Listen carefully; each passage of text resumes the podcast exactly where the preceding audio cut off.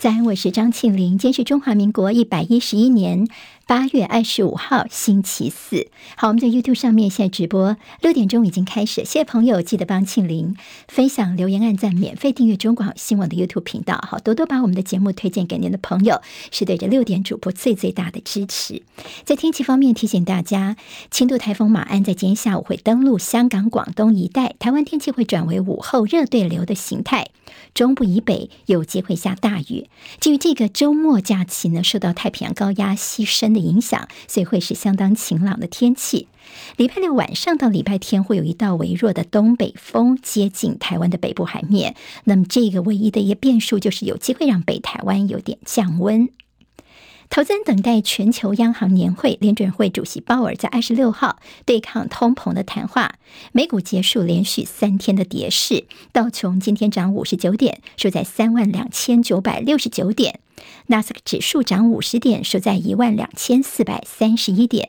史坦普百指数上涨十二点，成为四千一百四十点。好，今天看到苹果的秋季发表会正式的发出邀请函了，时间在两个礼拜之后，也就台湾时间的九月八号礼拜四的凌晨一点钟登场。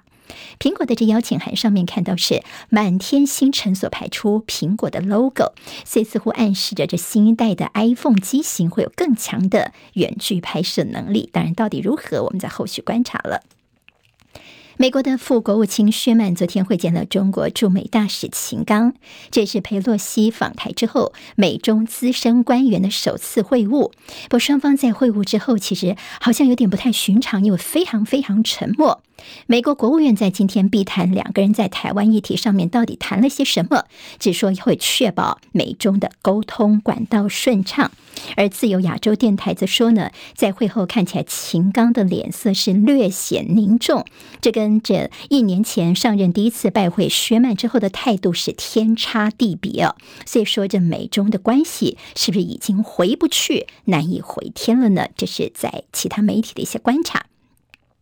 昨天下午到晚上呢，网络上面的一个大的热门议题就是疯传的一张中共民用无人机亲门踏户飞到我们的金门二胆，就刚好拍下了。下面呢就是两位我们的哨兵站岗的时候，非常疑惑的往上面看哦，看着这个无人机的照片。后来呢，又有一段的短视频啊，这短影片流出来，就是后来有这个士兵呢就。丢石头，好，往上丢石头呢，希望把这无人机给打下来，驱离这个短片出来。我们的经防部晚间证实说，对，的确是有这样的一件事情哦。这丢石头呢，是在旁边休息的官兵自发性的去投掷石块来驱离无人机的，并且说我们的外岛官兵的一个原则就是备战，但是不求战了。那么在这个经防部说呢，中共无人机的侵扰，除了测试我们国军的应变作为，也是借着影片制造假错讯。信息企图分化、诋毁我们的国军，这是认知作战的一部分。国防部昨天深夜也发表了一个声明，说明年会装着遥控无人机的防御系统，优先配置在在我们的外岛地区哦。有学者像苏子云就建议说，其离岛可以考虑设置防空气球来反制。拜登宣布提供九百亿武器设备给乌克兰，这是开战以来美国的最大手笔。首相任期只剩不到两个礼拜的英国首相强生，在乌克兰的独立日，他又突然造访了基辅，承诺乌克兰五千四百万英镑的军援，包括两百架无人机跟制空型弹药。乌克兰总统泽伦斯基在联合国安理会发表演说，他非常担心扎波罗热核电厂。他说，俄罗斯方面应该要停止核勒索，并且说莫斯科已经让全世界处在辐射灾难的边缘。另外，他对于乌克兰全国谈话当中也提到，誓言要拿回克里米亚。美韩的联合军演，南韩将领首次在演习当中发号施令，也就是演练了一下。在战争的时候获得盟军指挥权，到底该怎么做？好，大陆国家主席习近平跟南韩总统尹锡悦他们互相致贺电来庆祝建交三十周年。习近平在贺函当中说，愿意跟习尹锡悦以此作为新的起点，排除干扰，夯实友好。而在尹锡悦则是说，希望呢中韩双方加强供应链等领域来做实质的合作。好，不管被污名化，我们看到柬埔寨的官员最近说话，他们说有些是不实的报道。他们说目前在柬埔寨所侦破的案件都没有发现台湾的被害人，所以说这些人没有回到台湾，并不代表他们在柬埔寨遭到了贩运。他们说我们也不知道他们人到哪里，哈，意思就是说不要把这些事情都赖到柬埔寨的身上。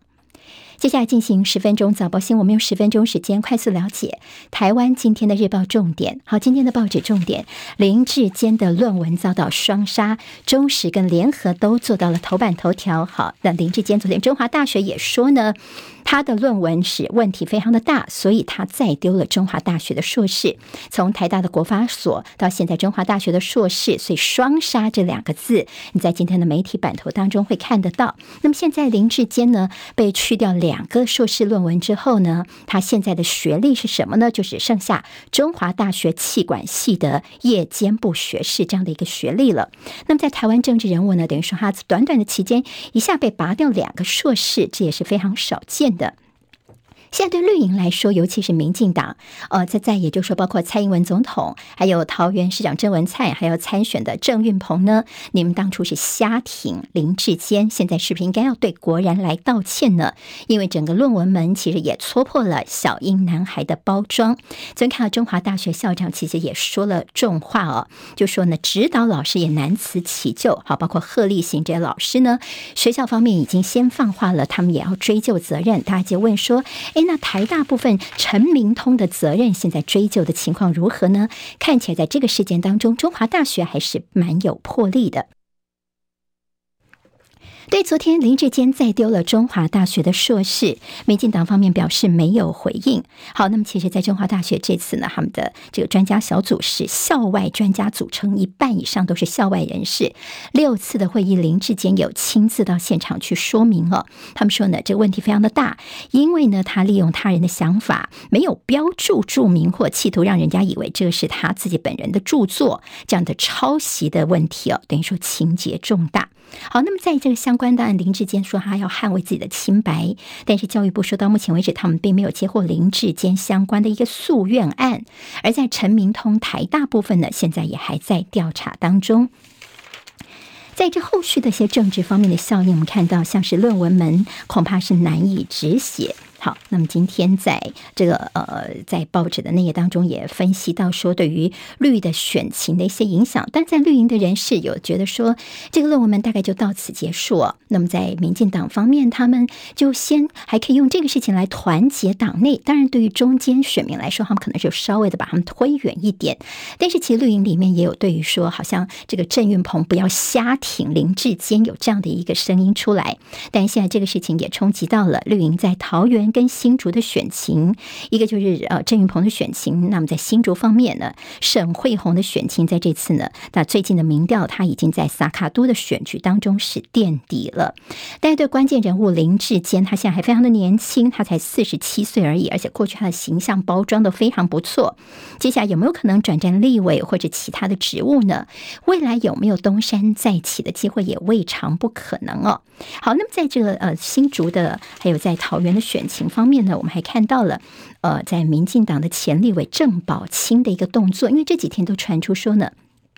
他可能在这个礼拜六的时候会宣布以无党籍的身份要参选。好，那么之前呢是让呃在桃园这边他很有意愿，但是你又派了林志坚，现在又是郑云鹏，那我郑宝清一直都没有机会哦。那么甚至这几天有传出说，可能郑宝清会不会跟民众党来合作？而这个在民进党的呃民众党的赖香林会不会继续的选下去？还有说礼拜六说有一个神秘嘉宾，会不会就是柯文哲呢？好，那么在桃园的选情方面呢，跟大家报告一下，就接下来有这些。些可能要特别留意的观察重点了。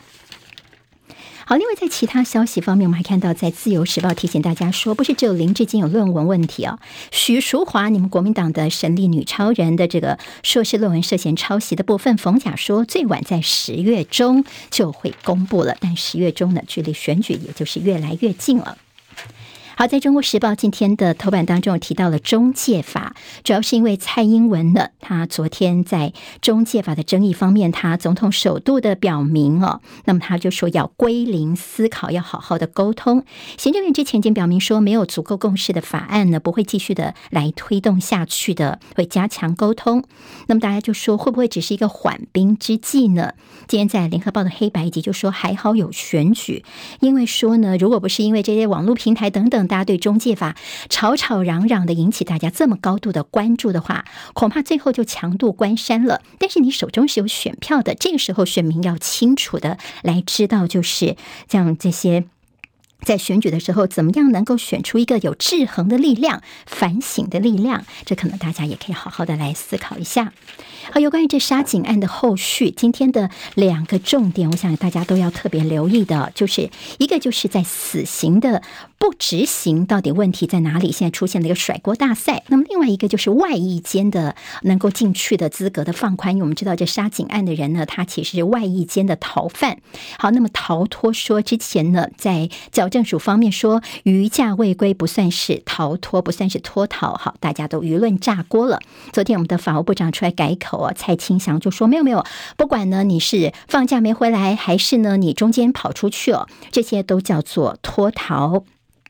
好，那么大家说外役监为什么当初呢？呃，能够这么容易进去？那是不是为绿营的大咖来量身定做呢？好，这个事情我们看到台北市议员徐巧芯他的接连爆料。好，昨天早上我们已经告诉大家，徐巧芯先有一篇贴文说，当初这个放宽这外役监的资格，其实看到最后呢，强渡关山修法的是你民进党。昨天白天的时候，他又发文告诉大家说，其实他们是为谁来量身定做呢？你更进一步去看，看到当初呢这个提案的。全部都是绿营的高雄这边的立委哦，那么就说，哎，有一个人呢，这个名字大家要记得，叫做民进党的前中常委，叫做李清福。好，他的身份呢，有人说他叫做陈菊的代理人，或者叫陈其迈大将哦。那么他在蔡总统的竞选的时候，还担任大高雄后援会的总会长。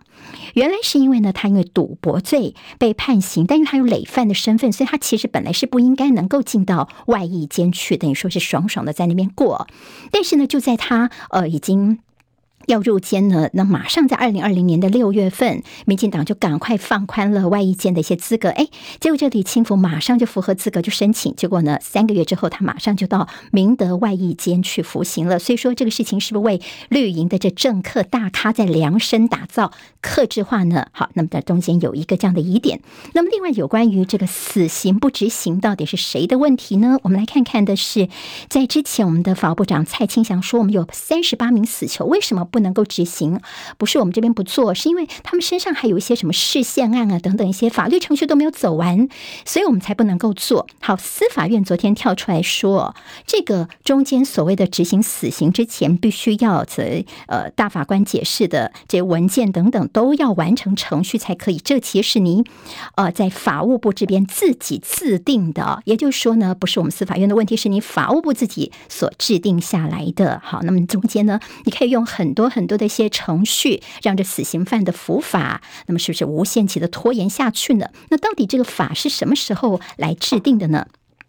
二零二零年的时候，而且那时候就是蔡英文总统跟蔡清祥任内哦，把它增加进去了。好，那么这其实就代表说，像联合报就说：“哎呀，这鸵鸟式的废死是我们司法跟人权的双输。”好，这是在杀警案的后续，有关于外役监死刑执行方面呢，可能在后续甚至有些政治上的一些焦点，大家可以关心的。《中国时报》今天在头版当中有提到说在，呃有关于疫苗的合约到底是不是要封存，那么封存多久的问题。好，那么现在像是中研院院士陈培哲就说，疫苗采购应该要采实价登录。好，那么你看在买房子的时候呢，有实价登录，那么疫苗采购是不是也应该这么做呢？甚至呢，在国民党这边就去查了一下，陈时中你说没有国家会去公布这些疫苗的呃，包括一些合约啦或者价格，这样他们就查了联合国儿童基金会的网站上面的一个资料，统整过去两年多来的一些国家团体采购的单价，非常非常清楚。那么也就是说，你卫福部陈时中一些说法，现在闪躲来闪躲去，到底是怎么一回事呢？像这个蒋万安就呛说，好像保密协议是陈时中的遮羞布啊，甚至说公开透明就是你陈时中的阿奇里斯脚尖的这个呃的阿奇里斯腱哦，就是你的这个足跟，也就是代表这个人的弱点吗？好，另外看到了昨天呢，陈水扁前总统的谈话，大家说，哎，好像阿扁难得说真话了吗？因为他接受这个网络媒体的访问的时候，他就说他早就跟陈时中讲说，你不要